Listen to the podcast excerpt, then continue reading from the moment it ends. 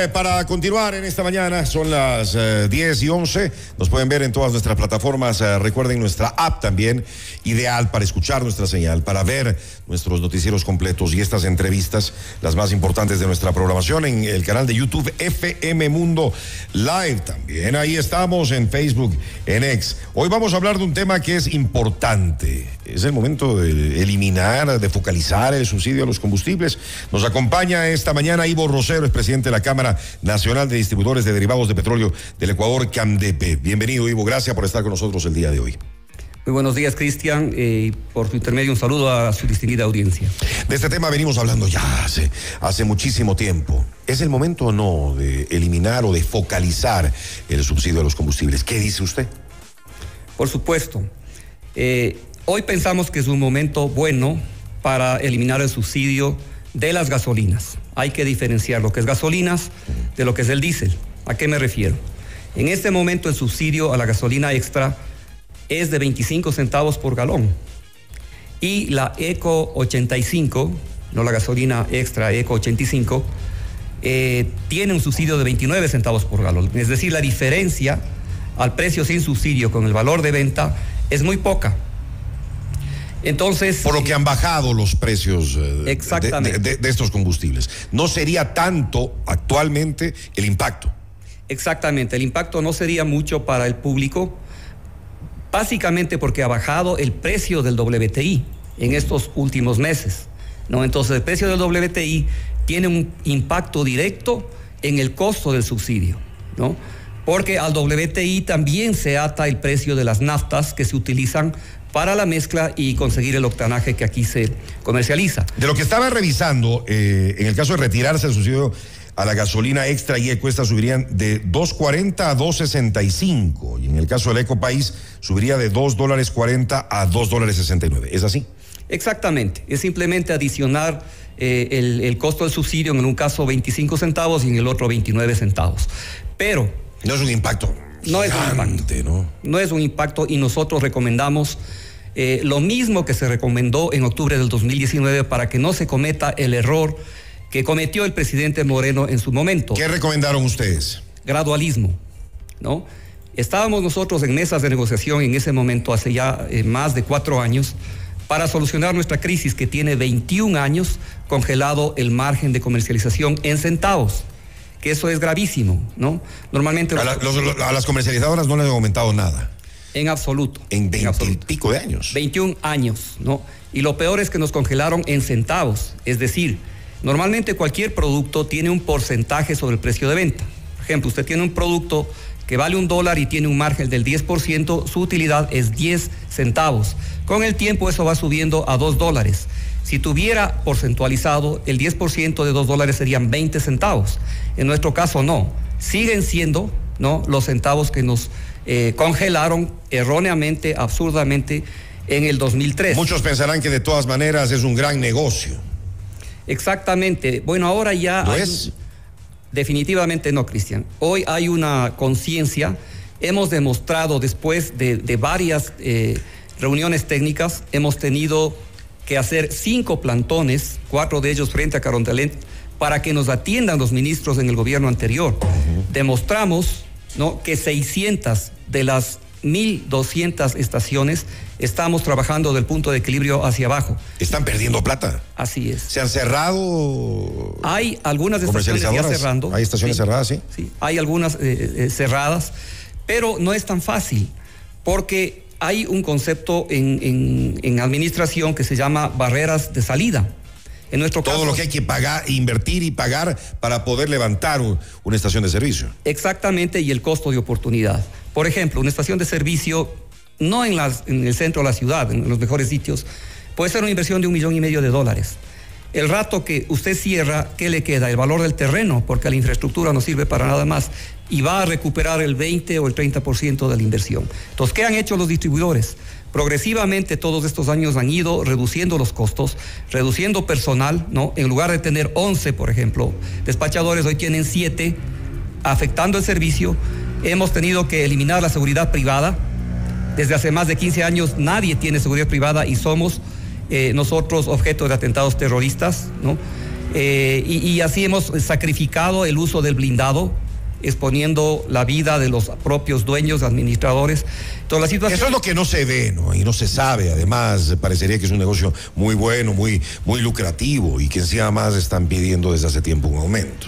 Existía bastante ese concepto, pero luego de que ya se dieron nuestros números, incluso nos dan la razón el año anterior, nos dicen sí, evidentemente ustedes necesitan un ajuste, pero fuimos no solamente engañados por el gobierno de Guillermo Lazo, que nos dijeron que ya en el marzo del año anterior... A ustedes también les engañaron, a todos nos engañaron, creo. A todos. A nosotros nos dijeron en marzo del año anterior que a través de la focalización que debía haberse hecho, saldrían los recursos para ajustar nuestro margen. Nos dijo el ministro... Se firmó eso. Fue conversaciones eh, digamos, de palabra con el ministro Arosemena, ¿no? estamos hablando con un ministro de Energía, ah, un ministro de Finanzas. Ese, ese, señor también es nefasto, ¿no? claro, se entiende que está hablando con un ministro y que obviamente están de palabra. Quedó una de nuestras propuestas que no solamente le, le, ayudaba al, al, al, distribuidor, sino que le puede generar hasta 300 millones de dólares al Estado. ¿no? de nuevos ingresos a través de un mecanismo que se llama blending, que es la mezcla del combustible. Entonces, para conseguir, por ejemplo, una super de 90 octanos a 3 dólares o menos. ¿A quién no le interesaría? Sin inversión. Es solamente un tema de tener el respaldo del Estado, hacer un proceso de mercadeo y, se puede conseguir. Nos queda, no, nos queda claro. Ya hablábamos eh, de las gasolinas extra y ecopaís. ¿Qué pasa con el diésel? Ahí entiendo que la subida de quitarse el, eh, el subsidio sí sería más fuerte, ¿no? Por supuesto. A eso hay que manejarlo de una manera muy diferente. Hoy el subsidio al diésel es de un dólar 19 centavos. Entonces, esto generaría un impacto, muy probablemente un estallido social. ¿Qué, queremos decir nosotros con el gradualismo? ¿no? Recordemos que cuando se subieron las gasolinas y el diésel, después de que casi se cae el gobierno de Lenín Moreno en octubre del 2019, ahí nos hicieron caso y aplicaron el gradualismo a razón de 10 centavos por mes las gasolinas y a razón de 5 centavos por mes el diésel hasta donde lograron subirlo. En este caso, por ejemplo, en las gasolinas, siendo tan poco el diferencial del valor subsidiado eh, al valor de, venta que tenemos, pues se puede aplicar a lo mejor en unos pocos meses el gradualismo y liberalizar los haciendo poco a poco. Poco a poco. Pero que se llegue a liberalizar el precio para que sean las fuerzas del mercado las que definen el precio final, como sucede, por ejemplo, en la super y como sucede en el resto del mundo, ¿no? Y con cualquier producto. Porque las fuerzas del libre mercado evitan que alguien se suba en exceso, ¿no? Eh, porque pierden clientes, ¿no? Entonces, así debería ser. En el, en el subsidio, más o menos, ¿cuánto dinero pierde el, Estado anualmente? Se hablan de 500 millones aprox. muchísimo más. ¿Más? Este es un punto bien importante a tratar. Se está hablando de la subida del, del, IVA del 12 al 15%. Ya iba a ir a eso también, porque eso incrementaría el costo, el costo de las gasolinas también, de, los, de todos los combustibles. Esto le representaría al Estado más o menos mil millones de dólares. Entonces. El IVA, solamente el IVA. Solamente el IVA. ¿No? de recaudación si se llega a subir esos tres puntos. Exactamente. En combustibles. Exactamente, ¿no? Entonces. Es, bastante dinero, ¿no? Eh, ¿qué, es lo que pasa? No? En, general, no, no solo en combustibles, en general. Ah, en general. Sí, en general. Entonces, eh, nosotros decimos, sí, estamos de acuerdo con esa propuesta del gobierno. ¿Ustedes están de acuerdo en que se sube el IVA los, los, tres puntos? Estamos de acuerdo, pero como una medida temporaria. Claro, lo que pasa es que con, eh, con el pretexto de, entre comillas, esta, esta guerra, este conflicto armado interno, quieren poner esto de manera definitiva. Exactamente. Así es como está el proyecto de ley. Exactamente, pero esa medida temporaria, por ejemplo, un año, ¿no? Lo que dure el conflicto, también tiene una tarea. ¿A qué nos referimos nosotros? Nuestra postura es muy clara. Recordemos que el gasto sueldos antes de la subida del presidente Correa, del expresidente Correa, era de 2 mil millones de dólares el gasto en la burocracia, el gasto sueldos. Hoy es 10 mil. Es decir, hay 8 mil millones de dólares de gasto incremental en la burocracia. Insólito, ¿no? En lugar de ir reduciendo por la situación del país, eh, prácticamente se ha quintuplicado. Eso es lo que se hizo en esos años de, de ese gobierno entonces resulta que el costo de los subsidios global es de 3 mil millones de dólares. Es insignificante ante el incremento de los sueldos que hubieron en todo ese gobierno. Entonces, ¿cuál es la tarea? Nosotros decimos, hay una medida temporaria, pero también hay dos eh, casos, dos eh, elementos muy importantes en los que se debe trabajar, ¿no? En la reducción del gasto de la burocracia, ¿no? Hay infinidad de agencias, de secretarías que son realmente una horda de auditores que lo que hacen es oprimir al sector privado y sí se puede reducir ese costo, pero ninguno de los gobernantes anteriores han tenido la valentía, la fuerza de hacerlo. También lo tienen que hacer, simplemente recurren al tema impuestos o en este caso al tema combustibles. ¿Cuánto se va más o menos eh, anualmente en subsidios de combustibles? Tres mil millones de dólares global. ¿no? Tres mil. Tres mil millones de dólares, que casi es una tercera parte del gasto sueldos en la burocracia. Entonces, ahí estamos hablando de, dos valores importantísimos que hacen mucho más que el incremento del IVA, que nosotros enfatizamos es necesario, pero eh, temporariamente. Ahora, ¿qué pasa con la demanda del combustible? Nosotros pensamos que si se sube del 12 al 15 el IVA, no va a haber un impacto en la demanda del combustible. Pero debería ser uno o el otro, porque si se quitan los, eh, los subsidios o se focalizan los subsidios y también hay eh, eh, esos tres puntos adicionales de IVA, ahí sí el impacto se, se puede sentir bastante, ¿no? Sí, bueno, vamos a analizar primero la parte del IVA, que, es muy simple. ¿Qué, ¿Qué, significa del 12 al 15%? 3% más. Una persona que tanquea 20 dólares, ¿no? Con la subida incremental del IVA del 12 al 15%, le va a representar 60 centavos más, 3% de, de la factura, ¿no es cierto? Nadie va a dejar de tanquear por 60 centavos. Si usted tanquea 20 dólares normalmente y eh, ahora le toca 20.60, no va a dejar de tanquear. ¿Por qué?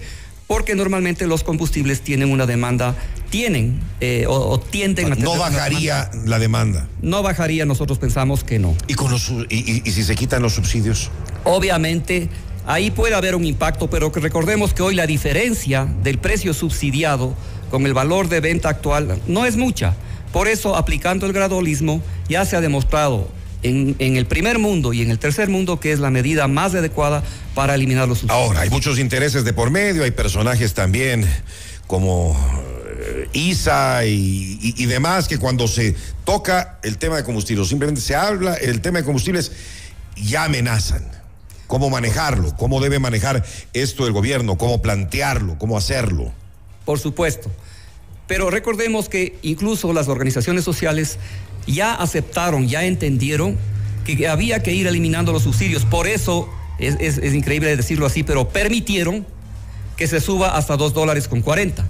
¿sí? Permitieron que se suba hasta dos dólares con 40, eh, de, un dólar 48, ¿no? Recordemos que antes eh, la, gasolina estaba en un dólar 48.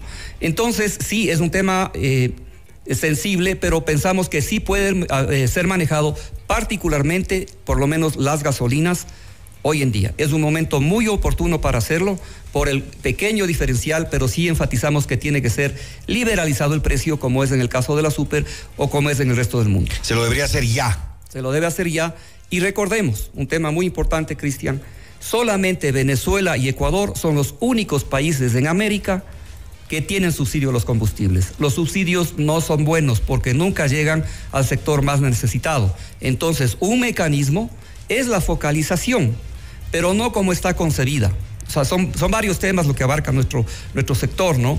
La focalización, como estuvo firmada en el, acto de, en el acta de paz, va a fracasar y nosotros hemos dado propuestas ¿no? de aplicación inmediata y a cero costo para el Estado que no fracasarían. A nosotros nos interesa participar en estas conversaciones porque ya se hablaba incluso que el 15 de enero el ministro eh, Vega de Finanzas decía que ya se iba a aplicar la focalización. Y nosotros hemos estado... Se viene anunciando, anunciando, dando largas, pero tal, vez aprovechan este momento que, que, tan triste que está viviendo el eh, país eh, para hacerlo. Pero no es tan fácil, debe haber la participación de nuestro sector, que somos los que vamos a vender el producto, los que vendemos actualmente el producto, y pueden cometer graves errores si no se nos involucra y lo hemos anticipado. Además que no conocen del tema. No conocen del tema, no conocen al cliente, no conocen la parte operativa nuestra, eh, la parte tecnológica, ¿no? Eh, nuestros dispensadores que se necesita en el caso que quieran irse por el lado de un software como está firmado en el acta de paz. Qué interesante. Le agradezco la explicación. Yo creo que nos queda súper, súper claro. Ha estado con nosotros esta mañana en nuestro programa Ivo Rosero, presidente de la Cámara Nacional de Distribuidores de Derivados de Petróleo del Ecuador. Veamos qué pasa en los últimos días y si finalmente el gobierno se decide o no a la focalización o a la eliminación ya del subsidio a los combustibles. Una cosa nada más. ¿Se quedaría fuera de esto el transporte público, me imagino, o no? Sí, bueno, estamos hablando de gasolinas, ¿no? El caso del diésel, recordemos que la mayoría de, lo que es transporte público eh, utiliza el diésel. El diésel es diferente. Nuestra recomendación es gasolinas por hoy. El diésel debería tener otro tratamiento porque ahí sí puede haber un estallido social. Dos partes entonces. comenzar ahora con las gasolinas. Exactamente. Claro. Muchas gracias, Ivo, por haber estado con nosotros esta mañana. Buenos días. Muchas gracias también. Un gusto.